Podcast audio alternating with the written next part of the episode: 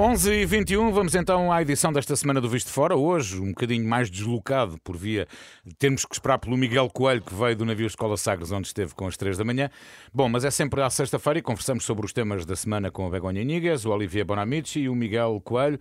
Bom dia a todos. Hoje o Olivier não está connosco, está à distância, ainda a recuperar de uma Covid já quase fora da época. Olivier, estás melhor? Bom dia. Bom dia, estou em ótima, ótima forma. Algo até de surreal. E o papagaio está aí ao pé de ti, como costume, quando estás em casa. Exato. bom dia, Begonha, já recuperada também? Muito bom dia. Olha, isto, isto está diferente, não é? Estou eu aqui no estúdio, normalmente sou eu, aqui estou fora, e temos o nosso Olivier fora. Mas estás bom, Olivier? Estás bom de verdade? Diz que ah, estás não, em ótima não, forma? Estou, estou, mais do que em forma. Muito bem. Está bem, boa, boa. Bom, entretanto, claro que precisamos do Miguel Coelho, nosso jornalista de serviço, para moderar esta conversa sempre agradável, onde se debatem os assuntos eh, da atualidade da semana. Entretanto, já vamos ter o Miguel aqui connosco. E... Já cá estou. Ah, já cá estás. Sim. Então, Miguel, perguntava-te, estás também já recuperado da emissão desta manhã? é mais fácil recuperar emissões de festa do que, enfim, problemas como estes que o Olivier e a Begonha enfrentaram nas últimas semanas, felizmente. Foi uma, uma, uma emissão muito uh, agradável, de facto, porque juntámos os aniversários da Renascença e o do navio Escola Sagres. E, portanto, foi realmente uma emissão em cheio. Olha, já agora aproveitamos para desejar também as melhoras rápidas a quem nos ouve e também esteja a contas com o Covid. Vamos acreditar que a pandemia caminha realmente para o fim. Sim. Mas, para já, vamos avançar então para os temas da semana. Miguel, recordo apenas que o Visto Fora é uma parceria da Renascença com a Euronet, a rede europeia de rádios. Euronet Plus. Sim, vamos ter de falar hoje de novo da guerra na Ucrânia. Por incrível que pareça, entramos já na sétima semana desde a invasão russa e com uh, agravamento crescente, porque já esta manhã tivemos esta notícia de um ataque a uma estação de comboios uh, no leste da Ucrânia, provocou pelo menos 30 mortos. E uh, claro que a última semana foi também dominada pela revelação das atrocidades na cidade de Bucha, próximo de Kiev e que terão sido uh, cometidas pelas tropas russas, embora Moscou garanta que uh, não passa de uma encenação. Pode dizer-se, Begonha, que nesta guerra há um antes e um depois de Bucha? Sí, sin dúbida. Eh, estas imaxes deran a volta ao mundo eu acho que non hai ninguén que non teña derramado unha lágrima, xorado un bocadiño por dentro e por fora, non é? foi, eh, foi o acordar a realidade de verdade, porque nós estamos a falar da guerra, estábamos bastante impresionados, mas sei que isto foi mesmo a gota a gota que, que, que colmou xa o copo, non é? e que, e que fez eh, acordar para a durísima realidade e para, para todo o que está a facer eh, a Rusia, non é? E, e o drama da, da guerra, non é? Os xornalistas que teñen acompañado varias guerras internacionais, estou a falar, por exemplo, da Almudena Ariza, que é unha grande xornalista española da, da TVE, eh, repórter eh, con moitas batallas por trás, eh, que acompañou moitas batallas internacionais, dis que esta guerra, sobre todo, é unha guerra na que, como a tantos xornalistas, acompañar a realidade, isto serve tamén para informar con total frontalidade e con total realismo, e dizer que non se pode dizer que a falsidade aquí, porque son mm. moitos a dizer o mesmo e a ver as mesmas coisas. Por tanto, non é só un xornalista dun órgão internacional, dois xornalistas, Embora, embora, embora na Rússia, como sabemos, a versão oficial Sim. continua a ser de que, uh, enfim, esta, esta operação especial na Ucrânia, como Moscou lhe chama, uh, está a correr como planeado e que as imagens de Butch já foram encenadas. Aliás, não sei se leram um artigo da BBC que uh, contava ontem que um canal russo de televisão chegou a dizer que a cidade de Butcha teria sido escolhida para esta suposta encenação de mortos e valas comuns, etc., para impressionar ainda mais a opinião pública ocidental pela semelhança de, de butcher com a expressão inglesa butcher, que foi o que Joe Biden chamou a Putin, não é? Carniceiro. Butcher. Uh, isto, Olivier, já não entra, enfim, num domínio já do, do, irracional, este tipo de argumentos por parte da Rússia. Sim, é um massacre, é um massacre, mas eu diria, além disso, a sensação que o, o, o exército russo anda a gozar com, com o mundo inteiro. Isto é, isto é inacreditável. Agora, o que eu acho interessante, importante, é haver absolutamente uma investigação documentada. Ou seja, temos, como evidente, vários indícios que, que, indicam que é um crime de guerra uh, mas temos que ser sérios. E a seriedade Sim. implica uma investigação. Porquê? Porque podemos estar perante um crime de guerra, mas podemos estar também perante um crime contra a humanidade. Tudo depende, como é evidente, e isto é importante, haver uma investigação séria da hierarquia da intenção, saber se são actos isolados ou não, porque as palavras não podem ser confundidas. Crimes de guerra é outra coisa crime contra a humanidade, que é outra coisa do genocídio. Mas, por exemplo, no caso da Segunda Guerra Mundial, soubemos, depois que havia a tal conferência do Anzi, em 41, 42, não me recordo agora, o do ano, é que todo o massacre dos judeus foi uh, uh, planeado uh, ao nível dos pormenores.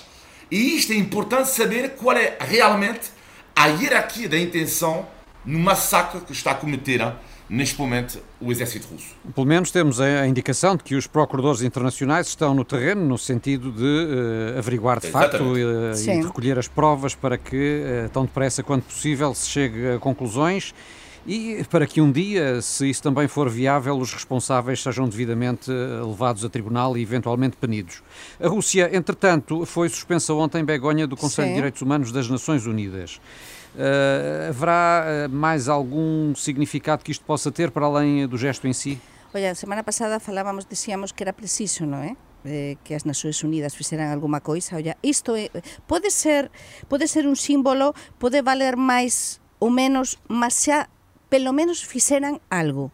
Por tanto, temos de recoñecer que algo fixeran e vai ser importante. E depois, a, eh, continuar con o que estaba a Olivier, eu axo que é moito importante efectivamente a investigación e o que eu estaba a antes do papel dos xornalistas, máis do que nunca, o papel dos xornalistas é decisivo, por qué? Porque eles están a aportar probas. Estamos a falar de 5.000 e tal, 6.000 e tal probas que xa que xa se entregaran ás autoridades eh, ucranianas, que xa se entregaran á Justiza Internacional da parte dos propios xornalistas de diferentes órganos de comunicación social do mundo inteiro. Estamos a falar de son, de imaxes, estamos a falar de testemunhos, estamos a falar de imensas provas. Estamos a falar também do trabalho que vários órgãos uh, dos mais prestigiados a nível internacional têm feito de verificação de factos. Isso é, uh, isso é. Contraposição é. tão científica quanto possível daquilo que são as alegações russas com uh, as imagens e as outras evidências que chegam do terreno. Exatamente, então essas provas, eh, nós xornalistas eh, os, os colegas que están lá no, nos, nas diferentes localidades do conflito na Ucrania son os ollos do mundo, son os ollos da comunidade internacional. Entón, máis do que nunca, o papel do xornalista e do, do xornalismo é decisivo. Cando se despresticia a profesao xornalística, acho que se tende a ollar para estes casos para ver realmente onde que estamos e cual é o noso papel. Zelensky foi, entretanto, convidado a discursar no Parlamento Português, como já tem feito uh, em muitas outras instituições internacionais, muitas outras assembleias. Uh, habitualmente tem uma mensagem muito focada para cada auditório. Aliás, o, o Olivier sublinhava isso aqui há, há, algumas semanas nesta, neste programa. O que é que uh, Zelensky, Olivier, na tua opinião, poderá ter para dizer aos portugueses e a Portugal quando discursar na Assembleia da República? Eu acho que há duas possibilidades. Ele pode, eventualmente, falar da, da questão da liberdade alcançada pelos portugueses uh, há cerca de 40 anos. Uh, Quase 50, 50 já, 50, na verdade. Desculpa, peço desculpa, estou a fazer mal as contas. 50 anos, peço desculpa. Uh, e outra hipótese, uh, por que não falar também da, da Espanha? Por que não dizer, olha, vocês tiveram um passado comum, Uh, não sei, estou a falar no ar assim, tiveram um passado comum, Espanha uhum. e Portugal, mas hoje em dia são dois países claramente independentes, porque é mais ou menos o que disse Putin, que é que quase uma espécie de. o Ucrânia quase não existe. Sabemos que nós tivemos dois países, um, um passado em comum, como Espanha e Portugal, mas lá está, são pistas possíveis. Eu só espero que Zelensky não caia, na minha opinião, num pequeno erro de comunicação que ele fez com as Nações Unidas. Eu não estou a perceber a questão da música quando há um massacre. Eu não entendo. Uh, também nunca entendi isto numa canal de televisão, mas entendo ainda menos uh, num dirigente como Zelensky. Eu acho que as imagens falam por si uh, do massacre. Colocar um vídeo, isto eu entendo perfeitamente, para chamar a atenção de, de, das opiniões públicas.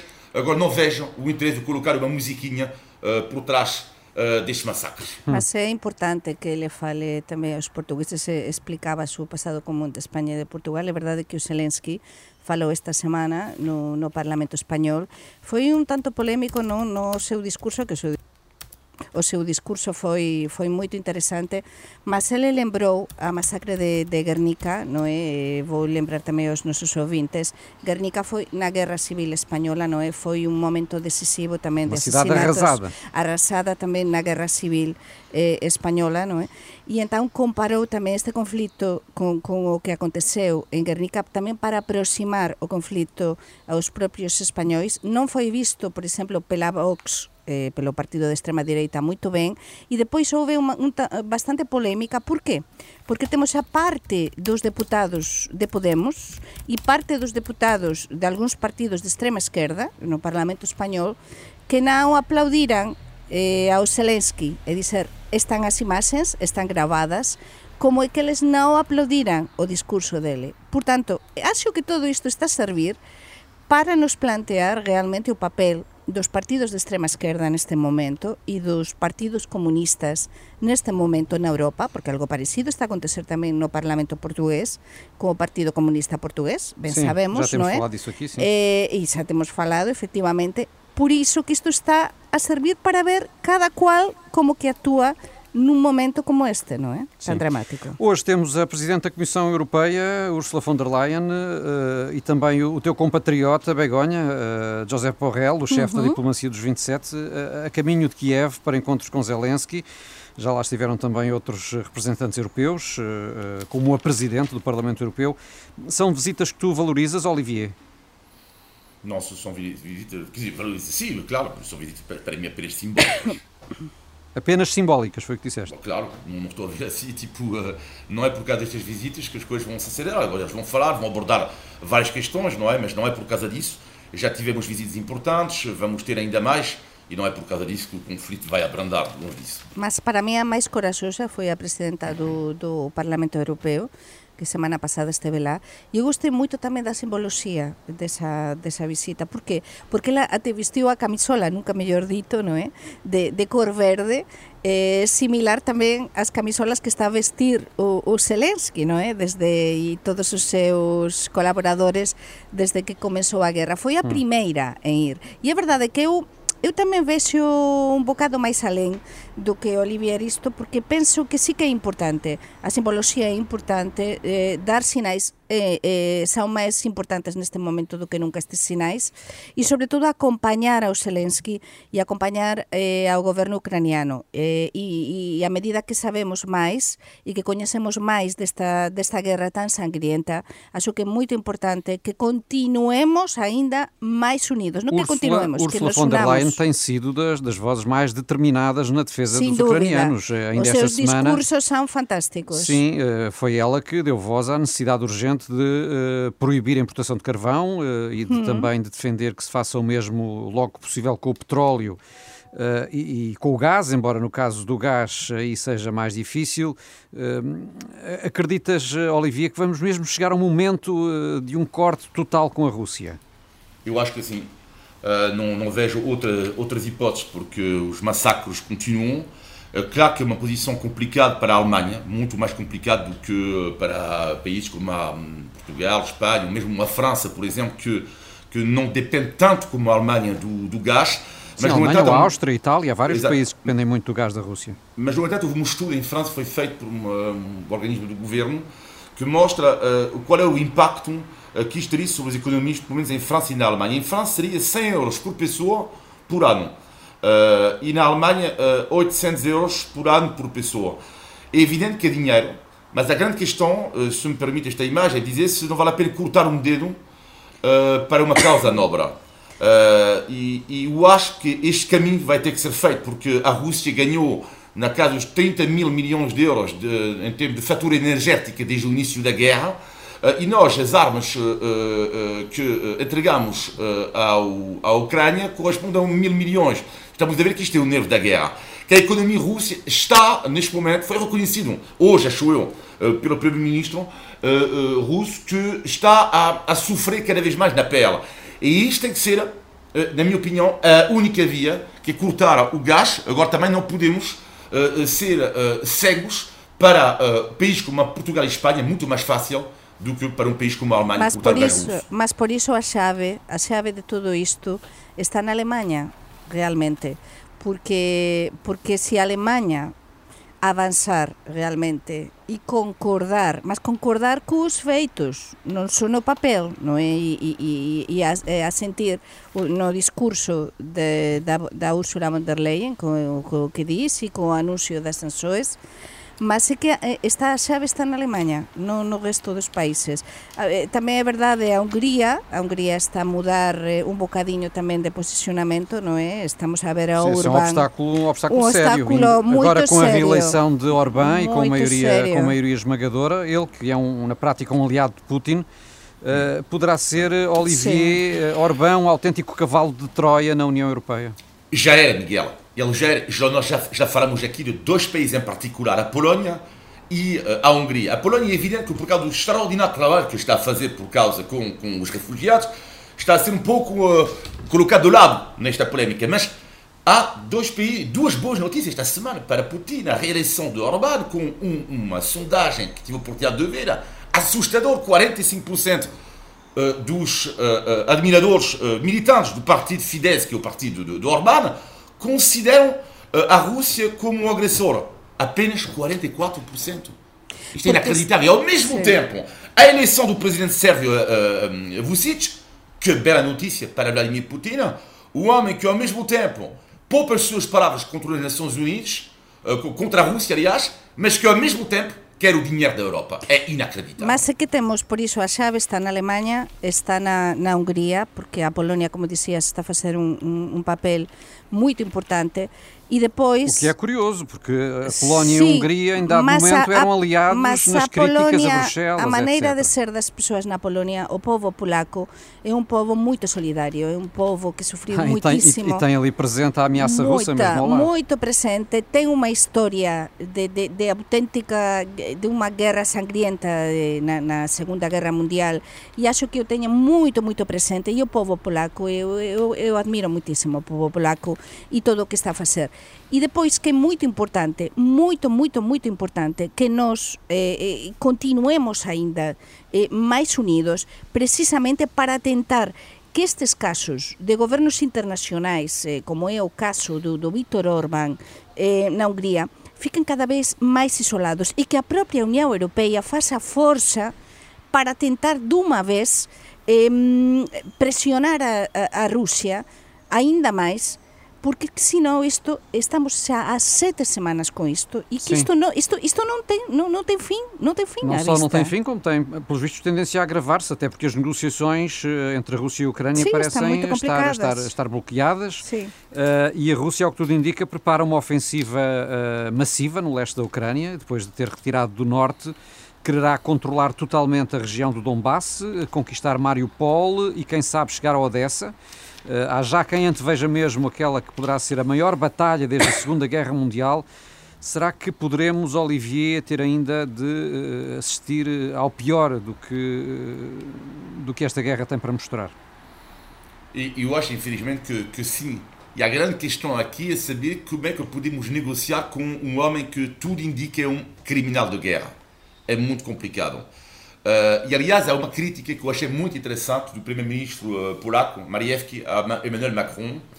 Macron foi, por várias pessoas, eu incluído, uh, aqui, louvado por ter dito, por exemplo, que é preciso negociar, que é preciso ter cuidado, que a negociação é a via, etc., versus Biden com um discurso mais duro. No entanto, o primeiro-ministro polaco coloca uma questão aqui, e uma crítica direta a Macron, que é, mas afinal o vosso diálogo serve para quê? Porque dialogar é para ter resultados. Bom, e lá começa a ser um pouco gozo, quando eu falava pouco do massacre e da noção do gozo, ou seja, a estratégia do Macron, que continua a defender, não se pode cortar o fio da negociação com Putin, mas pode atingir em breve os seus limites. Limites apontados, na minha opinião, de forma justa, pelo primeiro-ministro polaco. Uh, apesar de eu concordar neste momento ainda com, com a via francesa uh, de, de, Emmanuel, de, de Emmanuel Macron. Ma, mm. Policía bom, policía mau. Neste tipo de negociações com alguém como Putin, que, que, que, que, que está disposto a qualquer coisa, que non está a ouvir a ninguén e que o que quer, é mesmo ten moito claro o que quer, non é? eh, debemos utilizar todas as vías posíveis eh, bon, mau ás veces o discurso máis diplomático ás veces o discurso menos diplomático e a mí unha das coisas que me preocupa máis se non temos falado sobre isto hoxe é a divisao, falaba antes de Guernica na Guerra Civil Española da, da divisao que existe entre estes povos é unha especie de guerra civil realmente entre povos irmãos porque os ucranianos e os rusos son povos irmãos que están relacionadísimos entón son eh, lazos familiares que se están a destruir a moitos ucranianos que teñen familiares na Rusia, moitos rusos que teñen familiares na Ucrania, há uns lazos moito fortes familiares, culturais, e estáse a romper, estáse a producir unha divisão, familias que non se falan entre eles, non é? E irmãos que non se falan, e iso para mí é o máis grave neste tipo de situações. Nós uh, assinalávamos há pouco que estamos a entrar na sétima semana de guerra, mas esta semana o secretário-geral da NATO admitia que a guerra na Ucrânia pode durar meses ou até anos. Isto será uma perspectiva pessimista ou realista, Olivier? É, é complicado enfin, saber isto. A questão é que estamos a é ver. É imaginável que... que... a Europa, que nós próprios. Uh, suportemos uma situação com um acumular de crises Sim. económicas, etc., que, que, que venha a durar tanto tempo? Sim, porque a grande questão é que dá a sensação que apenas a força pode parar Vladimir Putin. Isso é que é preocupante. Uh, é que apenas a força, e depois do, do embargo sobre o gás, que na minha opinião vai acontecer, o que, vai, o que é que vai acontecer depois? Qual será o próximo passo depois? Porque vai haver uma altura é que as sanções económicas já não haverá mais nada a tomar, como vais castigar o teu filho, dizer para não ter telemóvel, não podes sair, etc. E depois, o que é que tu fazes? Uh, e é, é, para mim, é essa a minha grande preocupação. Ou seja, a eventual eh, necessidade de escalar a guerra para além daquilo que é a guerra Sim. económica e, Sim. chegar-se a vias, de facto com a NATO. Sim, e sobretudo não esquecer das opiniões públicas, porque as opiniões públicas, vimos isto nos Estados Unidos, por exemplo, uh, Joe Biden até, uh, até uh, consegue consenso entre os republicanos e os democratas, algo que não é fácil, hein? sabemos disso, acerca disso. E as opiniões públicas ocidentais estão cada vez mais revoltadas com o que está a acontecer. E as imagens terríveis que surgiram vão acontecer cada vez mais. Agora, depois, o que é que fazemos? É braços cruzados, esperamos o quê? Porque para mim, só para terminar, desculpa, a lição terrível desta guerra é que um Estado nuclear pode fazer o que lhe apetece quando quiser. Uh, uh, e cuidado, porque isto pode ser, por exemplo, pode dar algumas ideias a um país como a China, uh, com Taiwan, para mim, uma das grandes lições. Ou a Coreia do Norte, guerra. como já avisou esta semana também. Bem, gostava, à margem aqui uh, da guerra da Ucrânia, de uh, vos ouvir também, já agora, ainda que de forma breve, sobre uh, aquilo que é o desenvolvimento político nos vossos países. Em Espanha, o Partido Popular, que é o, o principal histórico partido de direita, tem um novo líder, o, o, galego Alberto Núñez Feijó. De resto, numa, numa longa já história de galegos à frente do PP. Eh, o que é que Feijó pode trazer de novo à política espanhola, Begonha? Eh, pode ser uma oposição eh, real e eficaz ao governo socialista de Pedro Sánchez, sobretudo agora com os efeitos da crise económica e energética, ou não? Vou pronunciar o seu nome em espanhol, Feijó. Eh? Alberto Núñez Feijó Eh... Sendo galego, acho que merece, acho que merece galego sería Feixó, sería Feixó, mas o seu apelido está con J, portanto é Feijó en español. Eh, o que o que ten sobre todo o que o que pode aportar é centralismo. Eh, como xa di semana pasada, é unha persoa moito focada no centro no diálogo e entón pode traser unha nova realidade, de feito xa está a traser unha nova realidade a política española. ontem, precisamente se reuniu con o presidente do goberno español, con o primeiro ministro Pedro Sánchez. Mas parece que non correu ben, non foi? Mas sí, sí, eu acho que sí que correu ben, sí. porque estiveran a falar quasi tres horas, o cual é moitísimo en cualquier reunión en España, e, e foi todo moito distendido, é dizer, a noticia é que se reanudaran, que voltaran outra vez as relaxoes persoes entre a Moncloa, onde fica o goberno español, e o principal partido da oposição que estavam totalmente rotas com a anterior liderança. Mas a imprensa espanhola, espanhola fazia Sim. esta manhã eco de que acordos concretos Sim, não, não teria acordos havido. concretos não, mas há um primeiro caminho. E então pode haver um acordo também para o Tribunal Constitucional, há um, um impasse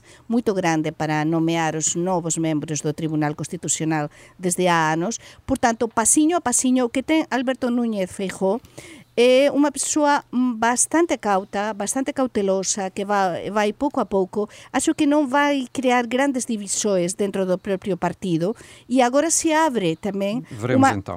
certa incerteza do que vai acontecer na Galiza, porque agora que que vai sustituir Alberto Núñez Feijóo como presidente do governo autónomo e, e em da França, em França, Olivier, já depois da manhã a primeira volta das presidenciais, esta última semana de campanha mudou alguma coisa ou sempre vamos ter Macron e Le Pen na segunda volta?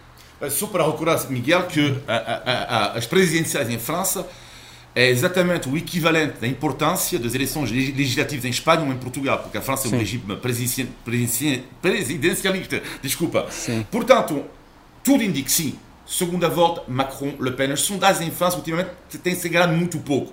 Portanto, tudo indica que será Macron-Le Pen. A grande questão neste momento é saber se daqui a 15 dias, para já qual vai ser o resultado do, do Macron, da vantagem que ele vai ter ou não sobre Le Pen, mas a grande questão é daqui a 15 dias saber se uma surpresa não pode acontecer. Neste momento a sondagem dá 53 a Macron, 47 a Le Pen, só que há um problema, é que Le Pen há um problema para Macron, que não é para Le Pen, que Le Pen está numa dinâmica incrível. Porquê? Porque ela é candidata do poder de compra e o poder de compra é a principal preocupação dos franceses. Macron esqueceu-se um pouco disso por causa da guerra e Le Pen soube muito bem ler uh, o povo francês neste momento está, a, uh, uh, está mesmo a lutar para a vitória para a Presidência da República. Muito bem, faltam agora 13 minutos para o meio-dia. Lembro que estamos no Visto de Fora, um programa que fazemos aqui na Renascença todas as semanas, em parceria com a Euronet, a rede europeia de rádios.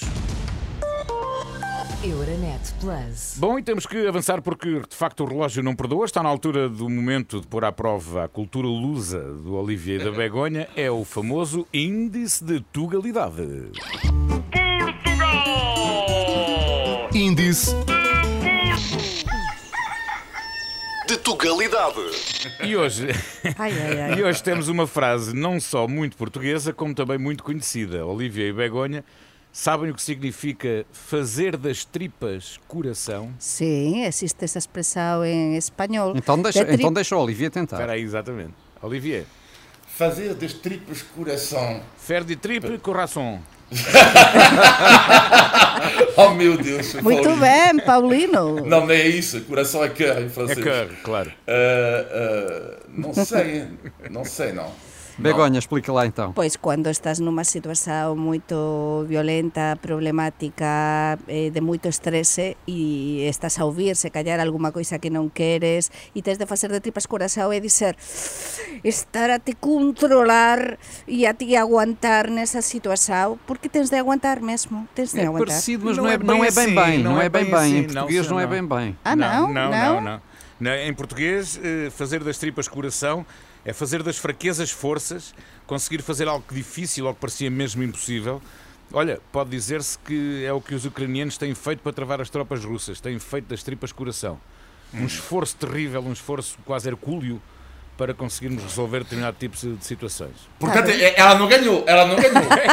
ela não ganhou. Eu faço questão mas disso. Mas também mas são interpretações 33%, diferentes nos diferentes países. Sim, sim, boa, sim. boa. Índice de Tugalidade. O Olivier fica mais contente quando a Begonha não Eu... acerta do que quando ele fica, próprio ganha, não é? Fica contente, mesmo. fica, fica. Bom, estamos então quase no final, mas antes de fecharmos, temos, eh, como sempre, o positivo e o negativo da semana. Vamos ao negativo, Begonha? Sim. O negativo ten a ver, eh, neste caso, con, con as persoas, eh, ten a ver coas persoas de Portugal, con, con a situación que están a pasar algunhas delas, moitas delas cada vez máis, con eh, endividamento, non é? Eh? eh, soubemos os dados esta semana eh, nestas últimas horas de que está a aumentar muitísimo o endividamento de moitos portugueses precisamente nestas últimas semanas por causa tamén da subida de, de, do preço de, de, da enerxía por causa tamén do fin das moratorias e entao isto nos faz aínda pensar máis de todo o que ten a ver, é dizer, todo o que ten a ver con a guerra, con a pandemia, nesta envolvencia internacional na que vivimos que aínda repercute máis do que podemos pensar ou poderíamos chegar a pensar nas nosas propias vidas e non sabemos o que nos espera realmente. Muito bem, e o teu negativo, Olivier? O negativo é o tweet escandaloso da embaixada da Rússia em França, que depois foi retirado e até que levou uma convocação do embaixador russo, no ministro dos Negócios Estrangeiros. A imagem é a seguinte, a imagem do massacre de, da cidade de Bucha, e a legenda da própria embaixada russa em França é, foi a seguinte, encenação, cena de filmagem. Oh é o meu negativo da semana. Ai, meu Deus. Bem, sem comentários. Sim. Vamos aos positivos, vamos, Begonha. Pois vamos mudar, vamos para o positivo e o positivo chama-se Renascença. Ajá. 85 anos de Renascença. Olivier e eu também formamos parte da história desta ah, pois rádio. Claro, pois claro. Eu estive a pensar, estava a ouvir hoxe de manhã o programa, eh, o especial, eh, o programa das 3 da manhã que foi maravilhoso, do navio eh, Sagres. Escola Sagres, sim, sim. Mas eu pensei, quando que eu cheguei à Renascença? Olha, sabem quando eu que cheguei à Renascença? Foi há 82 anos. Ah, em 2005, 2005 lembro-me, um dia como hoje, parecido do mês de abril, que eu cheguei às antigas instalações no Chiado e falei com o Francisco Sarfir Cabral. E desde então estabeleceu uma ligação tal com a Renascença que se quase uma família, prime, sempre a pedir conselho para qualquer coisa, sempre com os colegas que são amigos, depois Temos a colaborar, enfim é uma relação maravilhosa. Portanto, parabéns à Renascença. Obrigado. Olha, eu amanhã faço 34 anos. De meu Deus, meu Deus. És um jovem. É muito jovem. Olivia, o teu positivo muito rapidamente. Rapidamente, o meu positivo da semana tem a ver com as reações, com uma frase do grande escritor russo Dostoevsky que, Dostoevsky, que me fez lembrar uh, algo das reações dos russos após o massacre de Bucha. Escreveu Dostoevsky o seguinte: o mais difícil na vida é viver e não mentir e, sobretudo, de não acreditar nas suas próprias mentiras. Que belo final. Muito bem, é sempre assim. Na sexta-feira eh, comentamos a Europa, Portugal, os portugueses. Podem enviar os seus comentários e sugestões para vistefora.pt e atenção que na próxima semana não vai haver Visto de Fora, eh, será a Sexta-feira Santa. Por isso, votos desde já de uma Santa Páscoa para vocês, Olivier, Begonha, Miguel. Obrigado, igualmente. E então, Obrigada. até depois da Páscoa. Feliz Páscoa, bom fim de semana. Um abraço, Feliz bom fim de semana. Para todos. Santa Páscoa.